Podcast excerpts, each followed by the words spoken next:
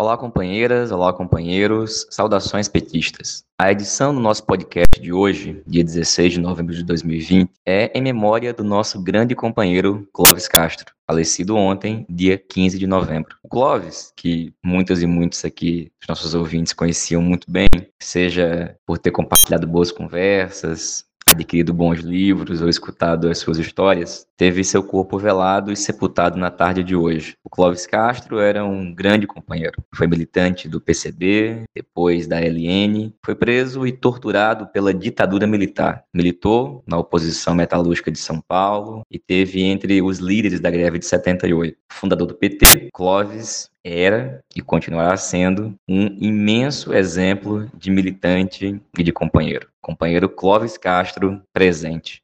Pessoal, o dia de ontem, 15 de novembro, foi o dia da votação das eleições municipais de 2020. Em todo o país, milhões de pessoas foram às urnas, votaram e aguardaram até tarde da noite pelo resultado anunciado pela Justiça Eleitoral. A gente vai escutar agora companheira Natália Sena, da Comissão Executiva Nacional do PT. Porque hoje, desde as duas da tarde, teve uma reunião da direção nacional do PT que fez um balanço preliminar e também discutiu o segundo turno e a posição que o PT vai adotar nas cidades em que tem candidatura, em que está participando e, bom, sobre as demais disputas. A gente vai escutar a Natália, depois vamos comentar os resultados das eleições do dia de ontem. Oi, Patrick e ouvintes do podcast Em Tempos de Guerra, Esperança é Vermelha. Hoje, dia 16 de novembro, a gente fez uma reunião do Diretório Nacional para debater balanço das eleições, apoios no segundo turno e alguns informes da Secretaria de Assuntos Institucionais. A reunião começou com falas da presidenta Gleisi e do coordenador nacional do Grupo de Trabalho Eleitoral, deputado Guimarães, sobre os números das eleições em relação à votação do PT, votação da esquerda, número de eleitos no país inteiro, de vereadores, de prefeitos, informes sobre o segundo turno, né? Tudo isso está compilado, né? Os números e algumas avaliações sobre o que esses números significam é bem nítido que existem diferentes avaliações sobre o que até agora é o nosso resultado eleitoral, né? De um lado, tem um certo otimismo com o fato da votação total no PT ter crescido e uma certa passada de pano no fato de, a rigor, a gente ter conseguido vitórias eleitorais para menos candidaturas a prefeito e a vereador do que a gente conquistou em 2016. Apesar de, nesse ano, a gente ter aumentado o número de candidaturas.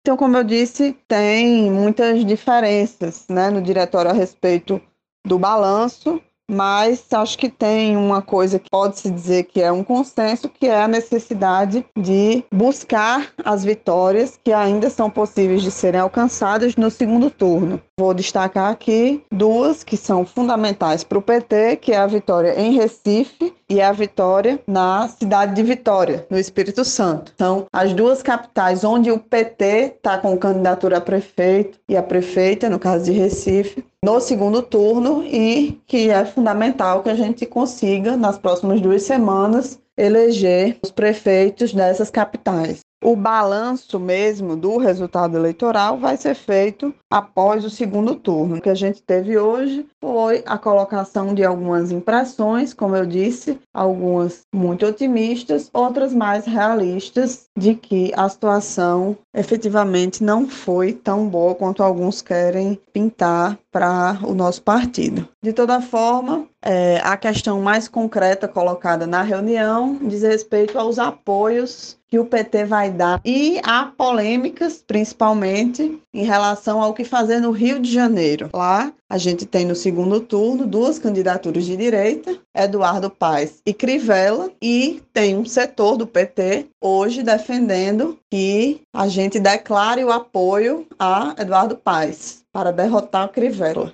A gente não sabe o que efetivamente vai prevalecer nesse caso, porque isso não foi a voto ainda. Vai a voto amanhã na reunião da Comissão Executiva Nacional. Então, esse é o caso mais emblemático, mas há outros, como a questão do que fazer em Fortaleza, onde está no segundo turno o candidato de Ciro Gomes contra o candidato de Bolsonaro. Essa não foi tão debatida quanto a questão do Rio de Janeiro, mas também vai à discussão amanhã na reunião da Comissão Executiva Nacional. Provavelmente vai à discussão e a voto. Então, esse é um resumo né, do que aconteceu na nossa reunião. Teve muitas falas, algumas de informes sobre suas cidades, alguns colocando seus balanços parciais sobre o resultado da eleição, mas basicamente a gente tem um bloco que está com a narrativa excessivamente otimista, tentando se apegar em alguns números, como o bloco total de votação do PT, para dizer que o resultado foi positivo, inclusive antecipando algumas questões que só podem ser avaliadas depois do segundo turno, e um bloco que, na minha visão, está mais realista, né, quando avalia que o balanço não é positivo para a gente nessa eleição de 2020. Agora, de toda forma, quero reiterar que o balanço mesmo, ele precisa ser feito, né, depois do segundo turno, com os resultados, né, tem vários resultados pendentes ainda nas cidades onde vai ter segundo turno, cidades importantes, inclusive São Paulo, Recife no Nordeste, Porto Alegre tem esquerda no segundo turno, Belém também tem esquerda no segundo turno, então não dá para a gente fazer um balanço global da eleição sem ter ainda esses resultados. Então, as próximas duas semanas a gente deve dedicar a fazer campanha e pedir voto para as candidaturas de esquerda no país. Valeu, Natália. Obrigado, Pinheira. Pessoal, a Natália começou falando que na reunião da direção nacional de hoje foi apresentado um resumo do resultado preliminar das eleições até o momento. E eu vou apresentar aqui alguns dados que foram tratados nesse resumo. O primeiro deles é a votação por partido e a comparação entre eles e a votação nas chapas majoritárias. Esse dado indica que, no comparativo com as eleições de 2016, o PT foi mais bem votado em números absolutos nessa eleição do que em 2016, mas por muito pouco. Em 2020, foram 6.971.136 pessoas que digitaram 13 em candidato, portanto, do PT. Sendo que em 2016 foram 6.843.575. Lembrando que alguns locais de votação ainda não compatibilizaram nem computaram 100% das suas votações, por isso esse número pode mudar, mas não muito. O que significa na prática que o crescimento, voto absoluto do PT de 2016 para 2020 foi pouco. Foi pouco, em especial, quando você compara o crescimento de alguns partidos, como, por exemplo, daquele chamado Centrão ou Centro-Direita, P, o DEM e o PSD, uma vez que o DEM saiu de 5 milhões para 8 milhões de votos, o PSD de 8 milhões para mais de 10 milhões de votos e o PP de 5 milhões e 700 para mais de 7 milhões e 500 mil votos. Quando a comparação é feita com os demais partidos de esquerda, o PT de fato é um dos poucos que teve algum crescimento. O PDT diminuiu sua votação de 6 milhões e 400 para 5 milhões e 300 mil votos. PSB de 8 milhões e 300 para 5 milhões 236 mil. E o PSOL cresceu de 2 milhões 99 mil para 2 milhões 236 mil. Além disso, o PCdoB, que tinha tido 1 milhão 940 mil votos em 2016, agora caiu para 1 milhão 184 mil votos. Com relação às disputas de segundo turno, esse resumo apresenta a situação por região do país. No Centro-Oeste, o PT vai estar no segundo turno na cidade de Anápolis, em Goiás, com o companheiro Antônio Gomide, que ficou em segundo colocado com 28,87%. E lá disputa contra o candidato Roberto Naves, do PP. Na região norte, o PT vai para o segundo turno na cidade de Santarém, Pará, com a companheira Maria, que teve 36,08% dos votos e ficou em segundo lugar, e que disputa contra o Nélio Aguiar, do DEM, terminou com 43,01% dos votos. No Pará ainda tem um candidato de esquerda, que é o Edmilson Rodrigues do PSOL, que vai para o segundo turno, terminou com 34,22%, contra a candidatura do Patriota, o Eguti, terminou com 23,06% dos votos. Na região Nordeste, o PT disputa a o segundo turno na Bahia, nas cidades de Feira de Santana e Vitória da Conquista, cujos companheiros Zé Neto e Zé Raimundo terminaram em primeiro lugar. O Zé Raimundo em Vitória da Conquista terminou com 47,63% dos votos. E nos dois casos, o PT enfrenta o MDB. No Nordeste, ainda, o PT vai para o segundo turno em Recife, com a companheira Marília Reis, que terminou quase empatado ali com o João Campos. Ela com 27,95% dos votos e o João com 29,17%. No Sudeste, o PT está no segundo turno na cidade de Cariacica, com a companheira Célia Tavares, e em Vitória do Espírito Santo, com o companheiro João Coser, que terminou em segundo,